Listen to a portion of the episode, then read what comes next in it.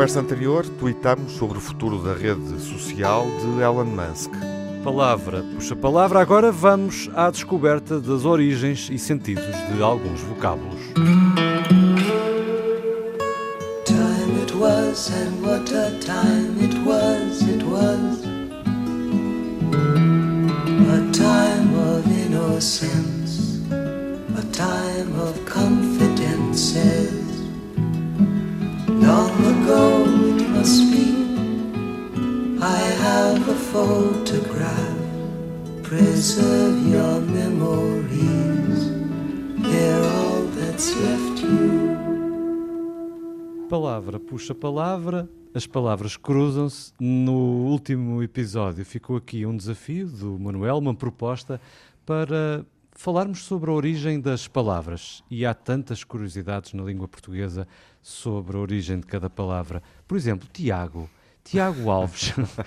Viva Tiago. Olá, Tiago Miguel. virá de que, de que origem sabes? Fazes ideia? Sabes? Não, teria que oh, procurar. São Jacques. São Jacques, pois. Claro. Tiago. o Manuel, sobrinho de Simões. Viva, Manuel. Exatamente. E, e já agora, Manuel? É Manuel. Então é o, tem a ligação com o senhor. É Manuel. Ah, é Manuel. Com o senhor Júlio. com S grande, com S grande. Júlio Machado Vaz com J grande, claro. Ah, eu Júlio. presumo que venha de Onde Júlio, é que vem? não? Pois, do latim Júlio, não é? César. Já agora, Miguel, eh, para que saibam se uh, o desconhecerem, vem, uh, uh, no fundo, do divino, aquele que provém do divino. Ah. Li alguma vez, não sei se isto faz sentido, mas pronto. A julgar por ti faz tudo. Tiago, regresso à casa de partida. regresso à casa de partida. Uh, nós, uh, de alguma forma, pensamos ah, uh, aqui em cada um de nós escolher uma palavra. Permite-me hum. corrigir uma coisa, porque vi rapidamente e pronto, isto faz sentido.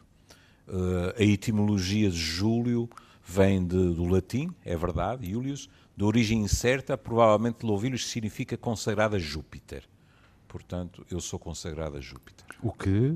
Eu acho, acho mais não, Mercúrio, pá. Eu não sei. tenho os anéis de Saturno, mas sou Júpiter. Não, Mercúrio. Que é o maior planeta do sistema solar. E se há alguma piada em relação ao perímetro abdominal? Não, não. Isso era a mim, pá, não era a ti. O cara está magrinho. Eu ando impressionado com ele, está magrinho. Mas o Tiago, o Tiago, o Tiago tem que ver porque... que os, os, alemães é Jacob, que é, é pior. James. É, é, é reparem que é uma coisa extraordinária. Pois, daí vem o Jacobeu. Exatamente. Mas, é, mas agora fiz aqui uma rápida pesquisa porque eu falei do, de, de, de, memória do meu nome e, e, encontrei aqui uma outra entrada, uh, se calhar até mais. Uh, As entradas são infinitas. Que diz que vem do hebraico Micael, que significa o que é como Deus. Olha, que... mais um. É o, nosso, é o meu primo. E já agora veio Alves. Porquê é que devemos ficar pelo Tiago? Ah, pois é isso. Vamos aos nomes de família então. Ah, é, é filho do Alve. Palavra o Alves é palavra. filho do Alve. É o Simões é filho de Simão. Bom, uh, não sei se. Não sei se perceberam que hum, podem perguntar ao Manuel, uh, ele é o nosso oráculo, em boa verdade. Continua, Júlio. Uh, eu, eu Alves, Machado. Alves vem de Álvares. Vem de Álvares. É? Vem de Álvares, que significa Álvaro. filho de Álvaro. Claro. Ah, sempre. Pronto, está bem. Mas o teu pai não se chama Álvaro, Tiago? Há aqui qualquer coisa. Chama-se Rui. Mas se calhar, se calhar és descendente de um Álvaro. Bom, palavra puxa palavra, o Manuel deixou este hum, desafio. Desafio das palavras, uh, a linguagem. Com que pretensão, Manuel, em boa verdade? Não, é, é, por mim é meu interesse. Com que interesse? com que. Não, a linguagem motivação. para mim. Eu, eu, sou um patologista, portanto, eu preciso muito da precisão da linguagem e fui sempre muito treinado. E o professor São, que era o meu patrão, também obrigava-me muito nisso. É engraçado. Ele que, quando escrevia, era muito narrativo e muito. achava graça a Agostina e tal. Mas depois, na, na, na linguagem atmopatológica, para fazer diagnósticos ou para fazer prognósticos, a gente precisa muito de linguagem muito precisa. E eu sempre tive essa sedução das palavras. E depois percebi que.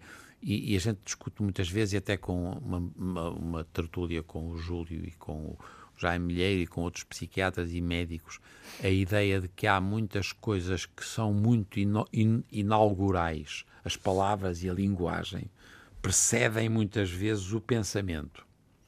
E isto é muito engraçado, porque se a gente fizer este, este esforço, a gente pode chegar mais longe em termos de perceber algumas coisas.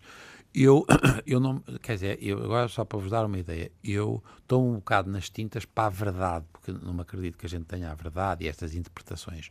Mas se eu encontrar uma justificação para usar uma certa palavra e, eu, e se eu explicar isso aos miúdos, por exemplo, aos meus alunos, eu sei que aquilo tem um efeito do caraças para os tipos aprenderem. Quer dizer, a palavra não é só uma, uma coisa que aparece escrita, não, aparece numa coisa que tem uma espécie de origem para trás. E, e, eu sempre tive essa mania de fazer explicações, ah pá, isto vem daqui, isto vem da colagem, não sei aqui. E, portanto, achei graça numa altura em que nós está tudo com as fake news, com a, a, a, a adulteração de, reparem, tu, tudo quanto são palavras, eh, palavras de base, sei lá, negócio, tudo bem, negócio e depois a palavra negociante já tem um, um, uma, um componente muito, no fundo, é, é, é mau. É a mesma coisa com comércio ou comerciante ou arte e artista. O que tem muita graça, por exemplo, a palavra artista é uma palavra do caraças, porque a gente, por um lado, é verdadeiro o artista, o verdadeiro, ou o gajo é um artista. E isto significa que nós temos uma plasticidade da linguagem que é extraordinária. E se nós utilizarmos isso a favor da compreensão, nós vamos mais longe. E, portanto, eh, eh, propus que a gente discutisse algumas palavras com graça. Uhum. Júlio. Hum... Não, olha, até bem no, no seguimento, porque de?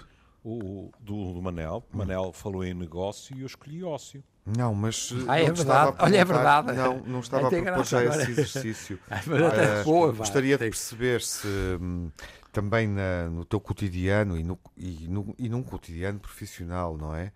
Uh, a, questão desta, a questão da precisão que o Manuel referiu uh, e a reflexão que fez, se, se isso é determinante. É uma espécie de, de tortura de Sísifo.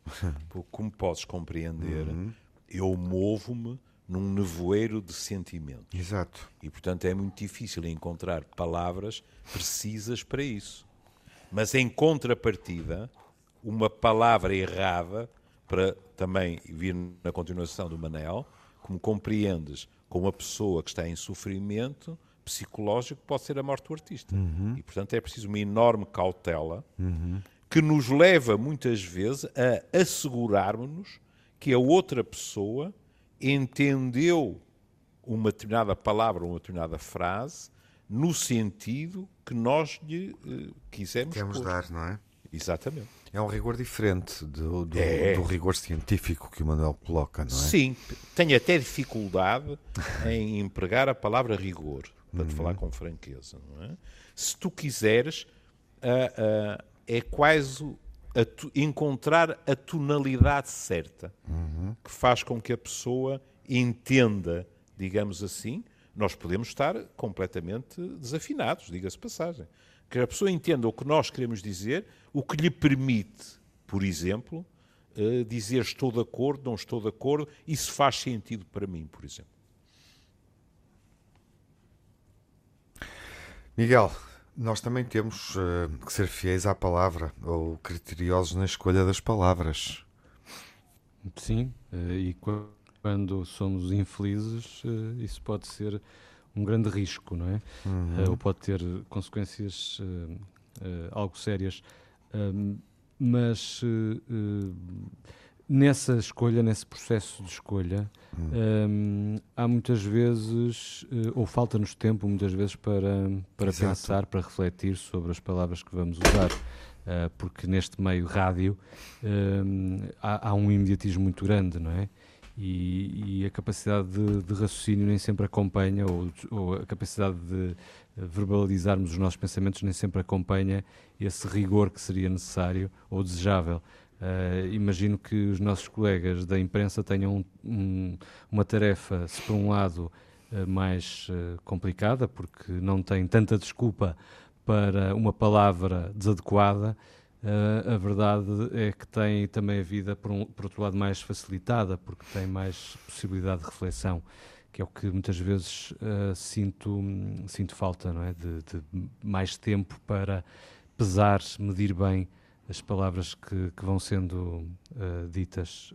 dificuldade que tu até nem tens muito, porque tu tens uma boa capacidade de improviso.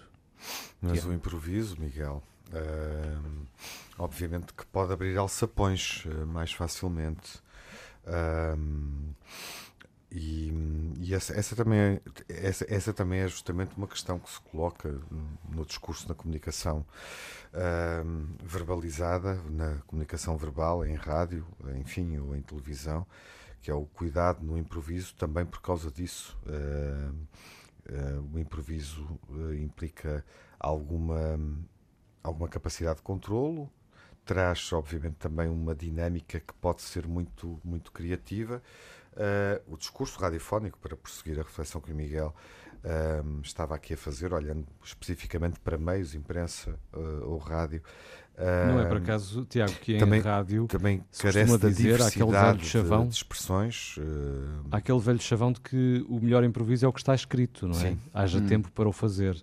Eh, porque de facto um, resguarda-nos. Uhum.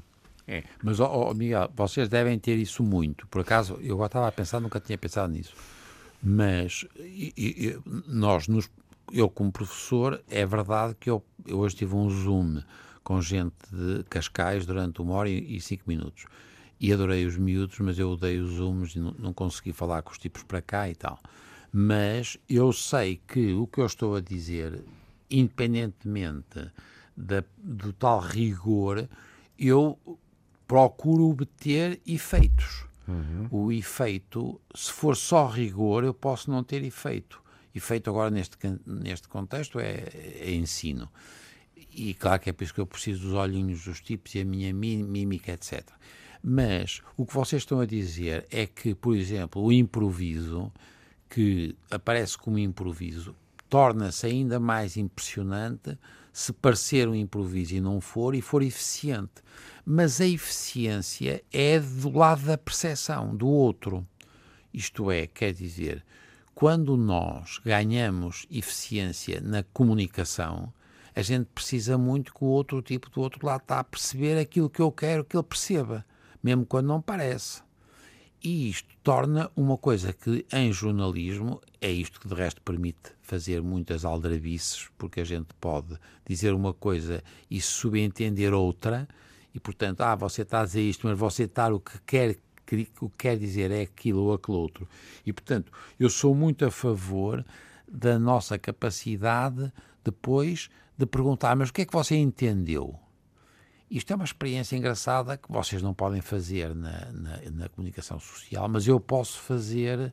Eu ainda hoje com os alunos estávamos a falar em vírus e eu disse: opá, e o que é que você acha que é um vírus, ó oh, miúdo? Os poucos que eu conseguia falar, porque aquilo estavam em turmas e o da turma C podia falar comigo. E o Diogo, sei, eu, eu, sei, que viu-se um bocado à rasca. Porquê? Porque nós não temos depois tempo para saber se aquilo que estamos a dizer na utilização da linguagem e das palavras está a ser e, aprendido. Não é? Exatamente. E é por isso que eu sou muito a favor de usar só substantivos e verbos e evitar, na medida do possível, o adjetivo e o advérbio. Portanto, o truque é a gente keep it simple. E então é su sujeito, substantivo ou sujeito eh, verbo. E esquecer o adjetivo e o advérbio, porque aí imediatamente há um outro plano da linguagem. Simplificar a linguagem e não, uh, uh, no Eu... fundo, torná-la uh, mais confusa, não é? Exatamente. Mais, mais rica, mais florida, mas ao mesmo tempo vai perdendo aquilo que está na, no cerne. E é por isso que os filósofos, quando são bons, passam tão bons. Eu vi um programa ontem ou anteontem da Filomena Mulder na RTP2, que de resto são os programas engraçadíssimos. É pá, sobre um, um livro, um livro eclesiasta. E eu adorei coisas simples que ela disse, percebes? Epá, mas quer dizer, mas é raríssimo a gente ter pessoas a dizerem coisas simples. Vamos ao exercício e as das palavras, palavras. Que, Sim, Miguel. Pois, que escolheram são simples ou são complexas? Vamos descodificá-las. O jogo da palavra. Júlio, uh, ias tudo lançado há pouco para falar de ah, ócio. Sim, o Júlio já, o Júlio já, hum, já desvendou. Não. É, porque uhum. o, outro dia eu, eu e a Inês uh, descascámos um, um texto de Robert Louis Stevenson sobre, sobre o ócio. E o ócio é uma palavra muito curiosa, porque vem, vem do latim, não é? Vem de, de não é? Um, e aparentemente também haveria uma ligação com o indo-europeu que queria dizer estou bem. É muito engraçado, não é? Mas há outras uh, fontes, quando vamos consultar, que dizem, uh, e por isso eu no início falei no que o Manel estava a dizer, porque o Manel disse a palavra negócio, é? e em que é contraposto o ócio como trabalho intelectual é.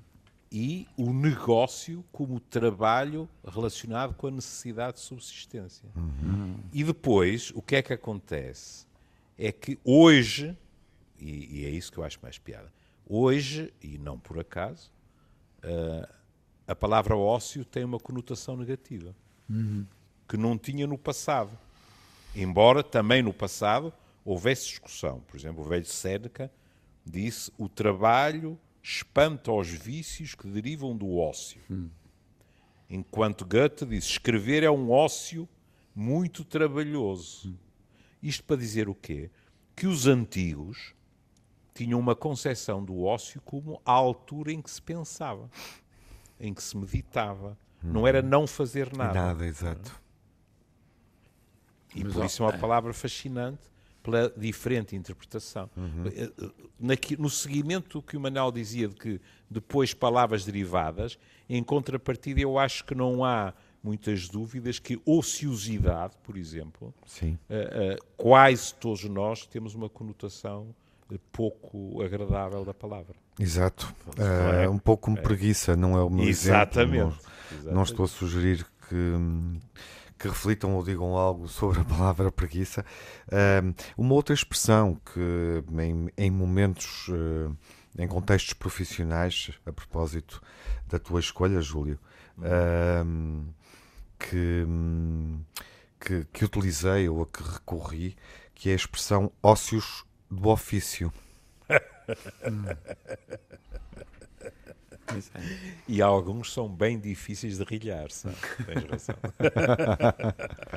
Mas aí. Mas de vez em quando, confessemos-lo, de vez em quando, uh, ou porque acordamos uh, mal dispostos, ou porque é verdade, olhamos para o lado, para alguém que está a trabalhar connosco e, se calhar, a tua expressão justificar-se-ia. Há alguns de nós têm a capacidade de introduzir muitos ócios no ofício. É, mas, ó, mas ó, Júlio, é, é engraçado porque todos os teus exemplos, apesar de tudo, têm muito a ver com uma visão classista da sociedade. Nos gregos, quer dizer, só tipos que não eram trabalhadores braçais hum. é que lhes passava a cabeça, eles não sabiam que era a palavra ócio. E, portanto, nós, e, e, todas estas palavras, que são palavras extraordinariamente interessantes, porque a pessoa tem uma ligação aos aspectos culturais e, à, no fundo, à escrita, à pintura, a não sei quê, isso, por exemplo, eu estava a pensar agora no, no Canijo, que o Dr. Canijo sempre disse o grande amador. E, e ser um grande amador, se o gajo diz assim, o gajo é um amador, é uma estupidez porque é por oposição a profissional. Não é verdade. O grande amador é que é o verdadeiro grande amador. Mas porquê? Porque é outra classe social. Mas, ó oh Manuel, Sim. Eh, quando nós falamos da cultura greco-romana. Claro, é só. está a falar do povo. É? Exatamente. Opa, é esse é o problema. É, voltamos sempre à história que somos 5 a 10% dos tipos que andam aí a dar opiniões. Os outros tipos agora escrevem nos, nos coisas. Mas eu, portanto, estou de acordo contigo que é uma palavra extraordinária, o ócio. Uhum. E a ideia de que nós, porque temos agora associado a isso o tempo, e o tempo para pensar, porque nós, quando a gente, o que a gente ganha com o ócio, é, não é, não é um gajo não gastar energia, pá, é ter tempo para pensar. Isto é, um, é, uma, é um, uma riqueza do, extraordinária.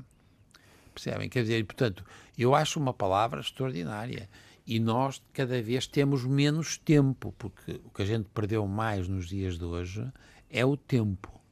Eu, para mim, não tenho tempo para nada. Faz muita pena, mas eh, faz pena para mim. Os outros também ficam irritados, mas, mas a, pena, a pena é para mim. E, portanto, ao julgar ócio, 100% de acordo. Grande palavra. Fico satisfeito por teres concordado. Começamos a, a, temos necessidade de ter mais ócio na rádio, para ter hum. mais tempo para refletir. Claro, pensar.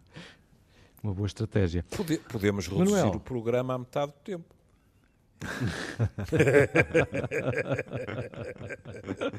então já acabou. Meus amigos, até para a semana. É verdade, é verdade. Está na hora da despedida. Vamos pelo menos ouvir o Manuel Miguel. Manuel, vamos ouvir o Manuel. Não, eu, eu, eu, escolhi o contacto, porque o, o, o contacto, é verdade que foi muito estimulado pela ideia do com. Nós já fizemos um programa em que discutimos os cons e os des que eram os prefixos Sim. com e o le, des, o des e os cons. E os cons cada vez são mais raros em Portugal. E é verdade, isto já nós tínhamos essa noção em comunicação, em compaixão, em tudo que vocês quiserem, conversar, nós tínhamos perdido muito essa coisa do com, com, com o outro. E durante a pandemia, e é verdade que eu senti muito, eu senti muito chateado com a, com a, a perda de dois anos que tive. Uhum. E eu senti pena, pena pela falta do contacto. E foi aí que foi quando o, o, o Dom Tolentino começou a dizer: atenção, olha, que contacto é com o tacto. Contacto no sentido quase visceral, quase a pele. A ideia de que nós temos uma relação com os olhos Contacto pode ser visual, pode ser auditivo, mas é contacto também. O tacto é uma palavra que é de tal maneira vaga, quando a gente passa a ter contacto, não é só o contacto do tacto, é o contacto com os olhos, com a audição, com as. Vários sentidos. Muitos sentidos, sempre. Muitos sentidos. Todos. Todos. E isso é a coisa que nós temos mais dificuldade em incorporar hoje na educação dos miúdos. Uhum. E claro que depois os adultos são uma desgraça na, em tudo quanto é a sua capacidade de relacionação com os outros, que exige antes de mais nada contacto. E, portanto, e, e, eu acho que nós em Portugal vamos nós vamos perder com a inteligência artificial e com tudo quanto é as coisas robóticas e as, as coisas massificadas, etc. Isso vai aumentar e tudo bem que se der bom resultado em termos de produção de valor acrescentado, não tem nada contra isso. Uhum. Para as pessoas, as pessoas vão continuar a precisar do contacto. E nós só precisamos de ser capazes de o fazer se, se porventura percebermos que há organizações e comunidades, e agora voltamos à história, não é do futebol, mas são comunidades que podem ser de teatro, podem ser os tipos que cantam numa, numa, num, num grupo coral ou num rancho folclórico, mas nós precisamos de retomar um desenvolvimento da sociedade civil a partir de centros de comunicação. E o Júlio no outro dia dizia isto a propósito também das relações intergeracionais e também no domínio das relações intergeracionais, o truque é o contacto. Antes de mais nada, eu já uhum. sei que é preciso ter a, a, a, habitação tem que ser capaz, o, o, os velhinhos não podem estar acamados e, portanto, eu sei que há limitações muito grandes, mas passa muito pelo contacto o futuro de Portugal. Epá, está uma coisa boa. É. Curiosamente, essa referência em relação uh, ao, des, a, a, ao descontacto, à desconexão em função da inteligência artificial, fez-me lembrar que a questão do contacto é determinante nas, nas narrativas de ficção futuristas. E de resto, há, há um filme que, que tem justamente esse título. Não está tudo perdido, Manuel. Uhum. Uh, não está tudo perdido. Com a inteligência artificial. Sim, não está tudo perdido. Não, não vai, seguramente que vai haver organizações que vão beneficiar imenso e provavelmente vão pôr à disposição das pessoas uhum. uma quantidade imensa de informação e de instrumentos que os tipos forem capazes e competentes vão usá-los, uhum. mas vão continuar a ter usa, o, o utilizador é, é um ser vivo. É, sim, e a nossa, a, a, nossa capacidade de pensamento é cada vez mais determinante no modo como a inteligência artificial é desenvolvida. Antes. Sim. Não é nossa. Uh, antes. Não é nossa. Mas, é num registro mais básico, eu posso Júlio? acrescentar algo ao que o Tiago disse. Claro. É que aquilo que o Manuel referiu, evidentemente, é um risco. E porquê é que eu digo um risco? Porque, quer queiramos, quer não, isso também depende muito de como utilizamos a inteligência artificial Exato. e eh, como encaramos hum. aquilo que podemos esperar dela. Mas a um nível mais básico, eu recordaria que a inteligência artificial, eh, em, perdoem o plebeísmo, em funções que para ela são de cá para cá, pode transformar a relação profissional de saúde doente num diálogo muito mais frutuoso, que flui, mais simples, em que a informação está muito mais disponível e em que, por isso, nos liberta para o ah, contacto de uma maneira uh, que mais nenhuma tecnologia poderá fazer. Uhum. Isso é o um aspecto prático, é verdade. É, há papas, estás Claro, claro. Não, mas, mas essa. É, é totalmente de acordo contigo e vai ser assim, e está a ser assim já agora. Infelizmente não funciona bem, porque depois as coisas não funcionam, depois não se ligam os, os sistemas dos diferentes, não são compatíveis, etc. Mas para além disso que tu estás a dizer e que é verdade e que é um elemento extraordinário de tornar a nossa vida na saúde como no resto mais prática, isso é indiscutível não é isso que eu estava a pensar. Eu estava a pensar agora no tipo ir mais longe e no tipo que é capaz de, a partir dali, criar uma sociedade com mais contacto. Uhum. E eu isso é que eu não me acredito. Exato, que... eu percebi. Sim, sim, claro, isso ficou, isso ficou uh, evidente. Uh, Miguel, ainda temos tempo para. Fugiu. Bom, uh, diria que se formos rápidos ainda podemos falar das nossas duas palavras. Ah, exatamente. Minha a, a minha ou, do, escolha. Ou do que motiva algum... a, nossa, a nossa escolha, Miguel. Vamos a isso. Sim, sim mas a minha tem muito a ver com a, com a palavra contacto uh, do Manuel e, e, já, vou, já vão perceber porquê. A palavra que eu, que eu escolhi é, é mãe. Acho ah, que não há que era palavra. Estamos todos muito engraçados. Que... Mas uh, o, o, contacto também deve ser bem humorado, não é? Não nos claro podemos divertir. Então. Voltemos à mãe, então. A mãe, uh, que, que, deriva obviamente diretamente do latim uh, mater, um, a verdade é que começou nos primeiros séculos da língua portuguesa por ser madre, e depois é que evoluiu para, para a palavra atual. De resto, é por isso que eh, continuam a existir os vocábulos comadre, que significa com a mãe, ou madrasta, que significa segunda mãe, ou madrinha, que começou por ser um diminutivo de madre e, e depois passou a adquirir o, o, significado que hoje tem.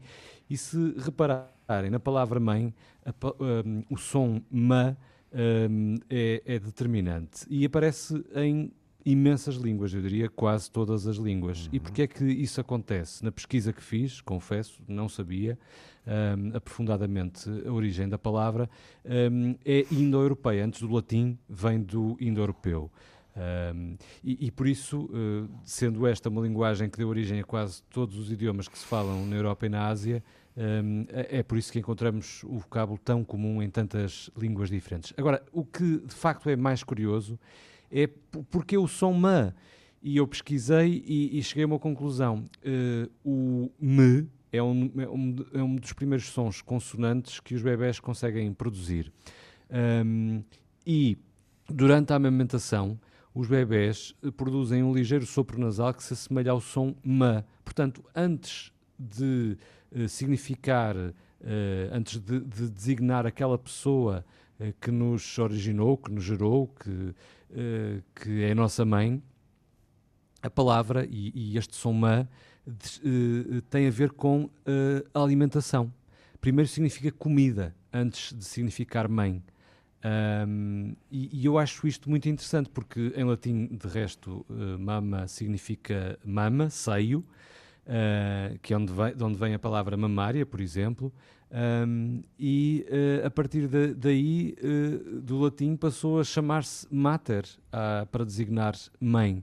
E, e, esta é a viagem que a palavra a mãe que alimenta, faz fazer. Fundo, queres tu dizer? Não é? A que alimenta, sim. Pô. Porque é. mã vem uh, de facto de, de, dessa, dessa fonte de alimentação.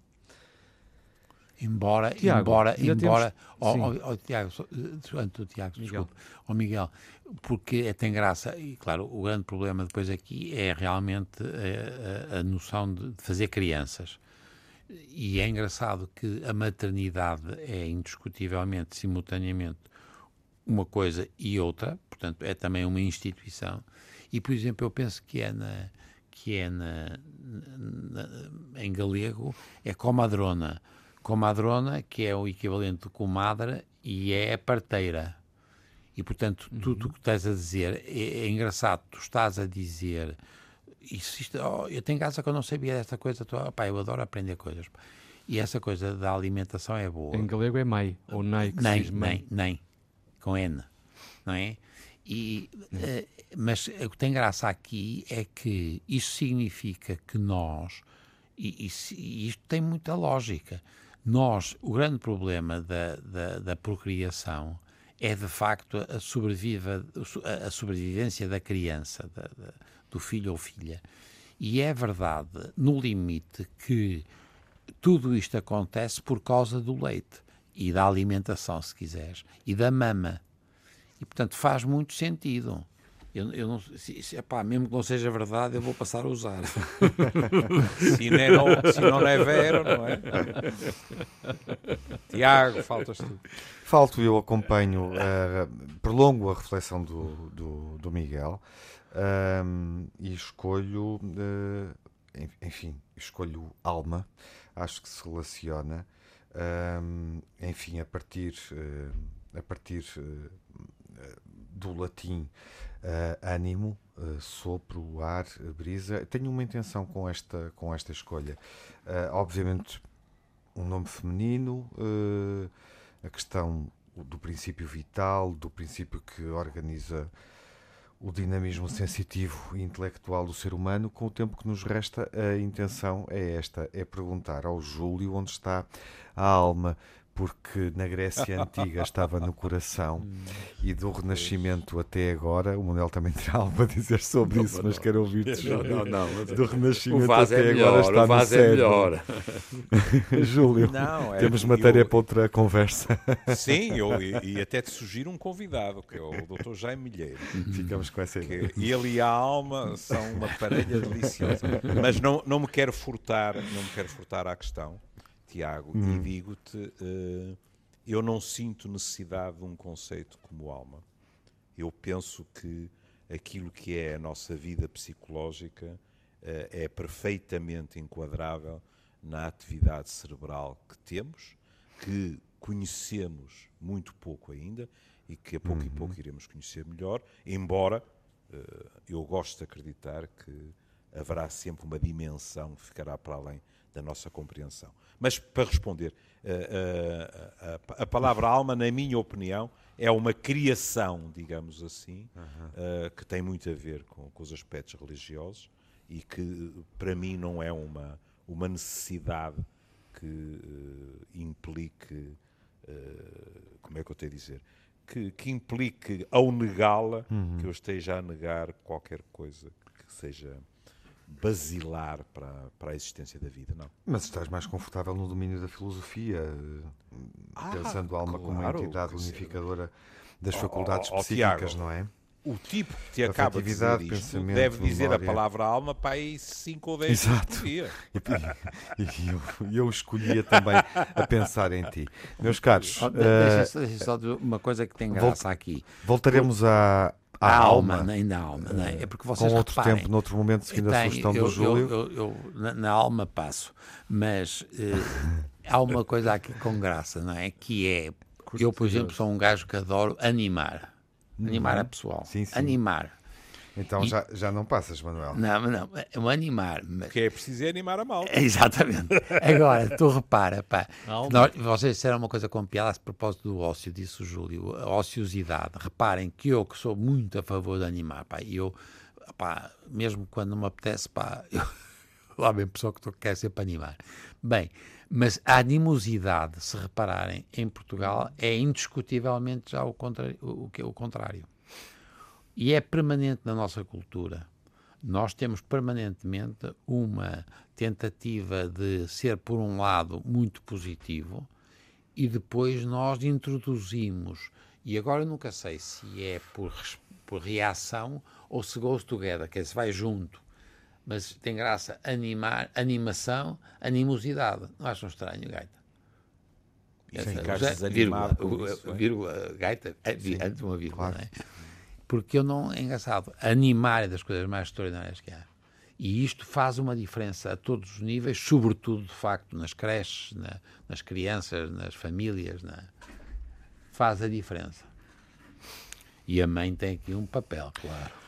Meus caros, o tempo está esgotado, a narrativa das palavras, em boa verdade, ehm, pode, pode suscitar outras, outras conversas e outras, outros encontros. Certo é que voltamos ao contacto.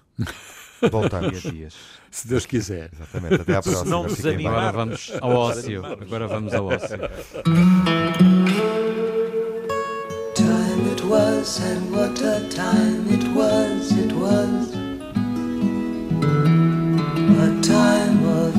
innocence, a time of confidences.